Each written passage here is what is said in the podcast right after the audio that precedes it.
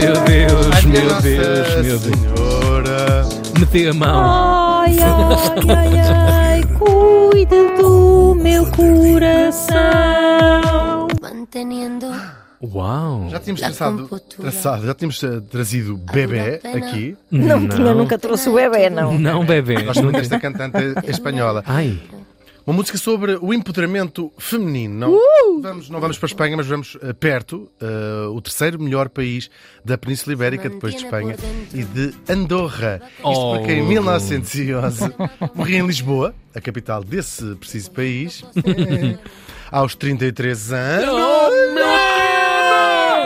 Jesus Cristo.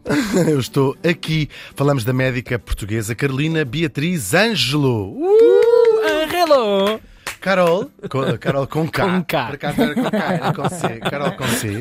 Nasceu em 1778 na Guarda. Ainda bem que isto não tem cara. Mas, mas A a pausa foi dramática. É verdade. Ela era filha de um jornalista e cresceu num ambiente todo ele assim a atirar ao moderno. Era uma pessoa já com uma cabeça muito grande. Só que, claro. Uma cabeça muito grande, hidrocefalia. Ou uma cabeça muito aberta. Ele tinha aquelas piadas abastonada. todas dos meninos lá da escola, sabes assim? Sim, sim, sim. Não, Não, tenda de circo. Coitado. Só que isto, claro, como se passa na guarda, é, é uma questão de uma mão lava a outra. O pai era moderno, a cidade era um bocadinho menos. Mas, de facto, o- Oh, os pais quiseram que ela estudasse, o que já era uma coisa assim um bocadinho. Ela fez o liceu e depois tem de se mudar para, para a capital para eh, continuar os seus estudos.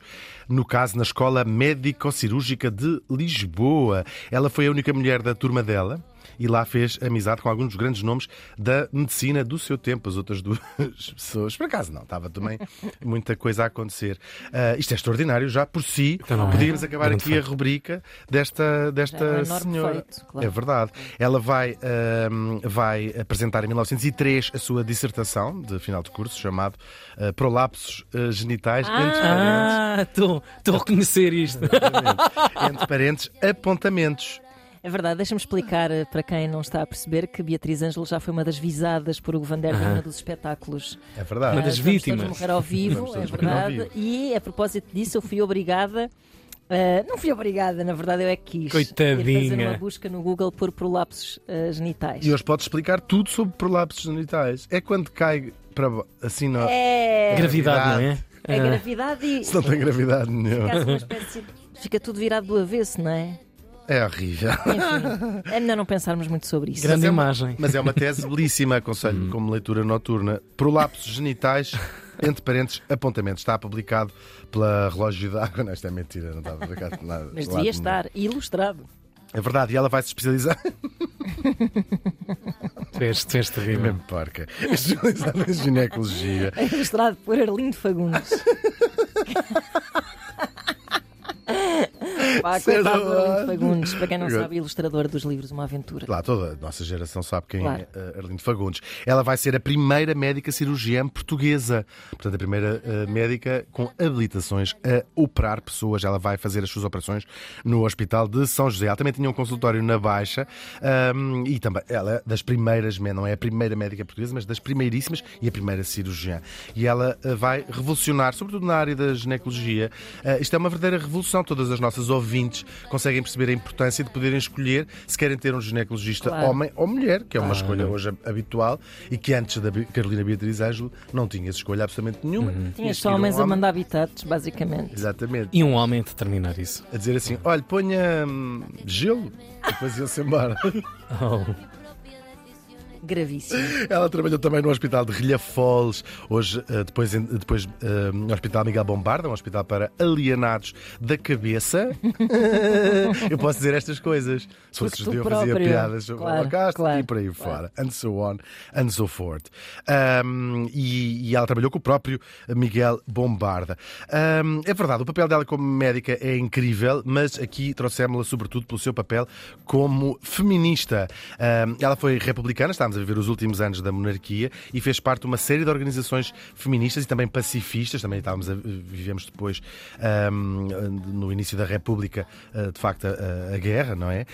Um, ela fez parte de várias. Uh, isto é antes da Primeira Guerra, mas uh, uhum. era já movimentos pacifistas. Ela pertenceu ao Grupo Português de Estudos Feministas uhum. e também à Liga Republicana das Mulheres Portuguesas, esfiadas por uma amiga dela, a Ana de Castro Osório, uma mulher também muito notável na área do feminismo.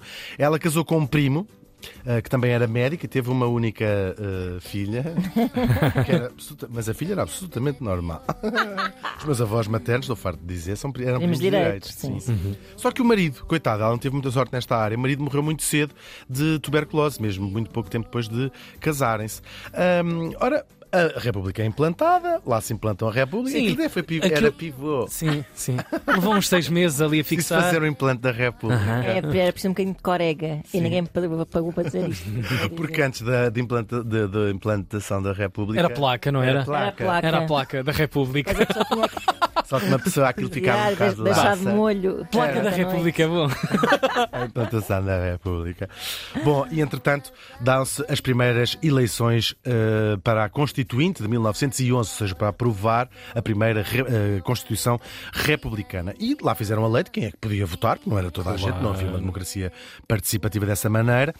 E dizia então a lei que podiam votar todos os cidadãos portugueses com mais de 21 anos que soubessem ler e escrever e que fossem chefes de família. Uhum. Ora, o que uh, uh, esqueceram de pôr, porque lhes parecia tão óbvio, é que era preciso serem homens. Um Exatamente. Portanto, lhes passou para a cabeça que não pudesse ser. Aliás, to... basicamente, estes soubessem ler e escrever e fossem chefes de família, excluía a partida, uhum. provavelmente toda, claro. quase todas as, as, as, mulheres, sobretudo esta parte de chefe de família, que lembro, era os homens, é, é assim que era. Era da sua jurisdição. Claro. Só que ela estava em casa casa, pensou assim: deixa cá ver. Eu tenho mais de 21 anos, de facto. Não parece? Sim.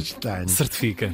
Sei ler e escrever, inclusivamente da uhum. sua médica. Uh, escreve mal, faz, as receitas é toda aquela sim, coisa é, do. Duas as escala de ristas, sim. Exatamente. Eu não percebo se isto é uh, uma pílula do dia seguinte, se é uma aspirina que a doutora lhe passou, se é aqueles retrovirais. Uh, e viúva e com uma filha a seu cargo, Beatriz, Beatriz, a Carolina Beatriz Ângelo era, era chefe de família. Claro. Mais de família que isto é impossível. Mas pela, pela, pela lei, pela, uhum. pela, definição de chefe de família. E então ela sai de casa, põe as suas luvas e o seu chapéu uhum. e vai ao centro de recenseamento. As pessoas tinham que se recensear, onde o, o tipo que estava à frente do recenseamento confirmava uh, uh, estes critérios um, e, e, disse: Venho-me recensear. Ele, mas veio-se recensear de quê? E, Pela parte de quem? e, e ela diz: Está aqui na lei, tenho mais 21 anos, sei ler e escrever. É? Ela era uma mulher conhecida, claro, não é? E o tipo disse, recusou-se, disse assim: Não, se você é uma mulher, não, não a posso recensear. E ela houve ali um bate-boca e ela põe o caso em tribunal dizendo, com muita razão, que a lei, não havia nada na lei que impedisse de se recensear. O caso vai a julgamento, uma coisa muito pública, claro. Um, uma escandaleira nacional. Uma escandaleira, claro. claro. Mas a verdade é que ela consegue, o juiz dá-lhe razão. O juiz, curiosamente, pai da Ana Castro Osório, hum. dá-lhe razão e obriga, Sogro. por lei, sim, obriga por lei, a que ela seja um, eh, recenseada. E ela vai, ainda há ali mais umas caramuzas, mas lá se recenseia. E assim, no dia 28 de maio de 1911, ela põe novamente as suas luvas e o seu chapéu e chega à sua mesa de voto na freguesia de São Jorge de Arroz, em Lisboa. Um, e também ainda fazem assim uma, uma questãozinha, só que já estava lá não só a polícia inteira, a imprensa nacional e estrangeira a acompanhar este, este caso muitas pessoas para ver aquela coisa tão extraordinária de uma mulher a votar. Ainda que querem dizer que não pode, não pode, mas ela tem a ordem judicial. E assim, nessa manhã, ela faz a cruz no seu boletim e põe na, na urna, tornando-se assim a primeira mulher a votar em Portugal. Que dia histórico, não? Absolutamente, deve ter sido uma emoção incrível. Não. Se já ficou em branco. Ou diziam, Ou uma vagina prolapsa. Sim, Olha, sim. por exemplo. Tinha graça, agora pensando bem. Nunca saberemos a quem ela votou. Ela foi eh, das primeiras mulheres a votar, a primeira mulher a votar em Portugal e também das primeiras do mundo. Na Europa, só a Finlândia que tinha o uh, voto permitido às mulheres. E estavam cá repórteres uh, finlandeses, portanto toda a Europa estava a ver isto, não é? Um, mesmo no no mundo a coisa não era assim, isto é em 1911, um, o primeiro país. Uh, querem tentar adivinhar o país e quando é que foi permitido o voto uh, às mulheres? O primeiro país no mundo, não, é escala... na, não é na Europa, porque senão sim, não sim, tinha claro, claro, claro, que é na Finlândia. Uh, vai ser um tiro completamente ao lado. Ah, não faço ideia. Eu. Não sei. América do Sul é uma boa opção? Não, é, okay. uh, sim, sim, não deixa de ser uma boa opção, não é? Não é um país. Nós não, não, sabemos, eu sei, nós percebo, sabemos. sim, É só para tentar ter sim, é, é, talvez seja um bocadinho surpreendente, mas é a Nova Zelândia. Ah. A Nova Zelândia a, a prova, assim, são países muito recentes e, portanto, tiveram a hipótese de refazer as suas, uhum. as suas regras naquela altura. E é apenas em 1893, portanto, pouco mais de. nem chegou a 20 anos antes deste voto certo. aqui da, da Carolina Beatriz Ângelo. No entanto, não, não conta propriamente como o primeiro país onde as mulheres puderam votar, porque só em 1919 é que podiam também ser eleitas, o que é a base da democracia. Tu podes eleger Uhum. e ser eleito. Aí teremos que dar a taça em 1894 à Austrália, que foi o primeiro país onde as mulheres puderam votar e ser eleitas. Uh, quanto... tudo lá ali para os nossos antípodas. Sim, é giro, não é? É giro.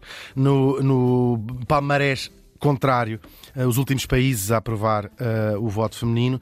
Em 1991, a Suíça havia um cantão onde as mulheres não podiam votar até Uau. 1991 e por fim em 2015 a Arábia Saudita um, permitiu que as mulheres pudessem votar em termos estritamente legais. As mulheres hoje podem votar em todos os países do mundo, com exceção do Vaticano, onde não podem votar na única eleição que eles têm, que é o uh, conclave. Voltamos à Carolina Beatriz Ângeles, isto foi um escândalo total no Parlamento. Os homens perceberam a, a, o erro, entre aspas, que tinham feito e uhum. rapidamente uh, corrigiram a mão. E ela foi não só a primeira, como também a última durante uma data de anos que pôde uh, votar. Portanto, mudaram a lei claro, e acrescentaram ser um homem uh, para ter o direito de voto. Depois, nos anos 30, com muitas limitações, já aparece o voto sem distinção de, entre os sexos, uhum. com um monte de. Também tinha de se ter proprietário, tinha uma, uma data de parâmetros, parâmetros claro, para poder sim. votar. Portanto, fizeram engordar ali uma série de, de, de linhas que não. Mas as não mulheres supostamente poderiam, se, claro, se tivessem claro. aqueles requisitos. Isto vai durar até 68 e a primeira uh, eleição livre para todos os cidadãos, homens ou mulheres, que tivessem mais de 18 anos, uh, acontece em 1975, na eleição para a Constituinte. Ela morreu de um ataque cardíaco com 33 anos, apenas 4 meses depois de votar, dizem todos os seus amigos que foi, uh, e ela própria queixava-se, tem que trabalhar tanto, tem que trabalhar tanto, porque mesmo depois de pôr o voto lá na urna, não se cansou para defender que outras mulheres pudessem fazer aquilo que ela tinha uh, feito. Isto faz lembrar toda esta história, uma história mais recente, muito mais recente, da Ruth Bader Ginsburg, a famosa juíza do Supremo Tribunal Americano, esta coisa de usar uh, um, regras feitas pelos, pelos homens. Uhum. Ela foi, antes disso, ela era advogada no Oklahoma em 1972 e aceitou um caso um bocadinho, parecia uma coisa assim menor, que é um tipo que andava numa universidade. Os homens no Oklahoma só podiam comprar bebidas alcoólicas a partir dos 21 e as mulheres a partir dos 18, porque a lei considerava que as mulheres tinham mais Mais cabeça. para beber. Claro, para Sim. gerir a coisa. Bebem com E mais este moderação. tipo, sim, isto é injusto, então eu tenho 21 anos e não posso beber. E ela aceitou, rata aceitou resolver o caso. Este caso que parecia uma coisa sem importância, mas como mexia aqui com os direitos dos homens, acaba por chegar, imaginem, ao Supremo, que o Supremo Tribunal Americano escolhe não sei quantos, mas imaginem, 10 casos por ano Uhum. para torná-los paradigmáticos e as suas decisões são jurisprudência, passam a fazer, a ter força de lei. O caso chega em 76 ao Supremo Tribunal, ahm, que era um caso de injustiça perante os homens. E então, eles, ah, por unanimidade, uma das pouquíssimas vezes que o, o- o Supremo Tribunal aprovou por una- unanimidade, tudo homens, eram apenas homens, Pois é, esse é o facto. votaram para acabar com a discriminação entre sexos na Constituição do Oklahoma. Uau. Ela ficou caladinha, saiu do tribunal e foi assim um primeiro uh, passo. Claro. Para, ela fez isto tudo calculadíssimo, e assim, tem que ser assim, senão vocês não percebem a ideia. E depois disso estar inserido na Constituição, abriu a porta a uma data de outros Claro, direitos. de das mulheres. realmente importantes, não é? Exatamente. Claro. Isto porque as mulheres estavam, ou seja, só se conseguiu mudar a lei porque as mulheres eram beneficiadas, entre aspas. Como aqueles numa homens que dizem assim: Ah, é Ladies Night, não é Ladies Night,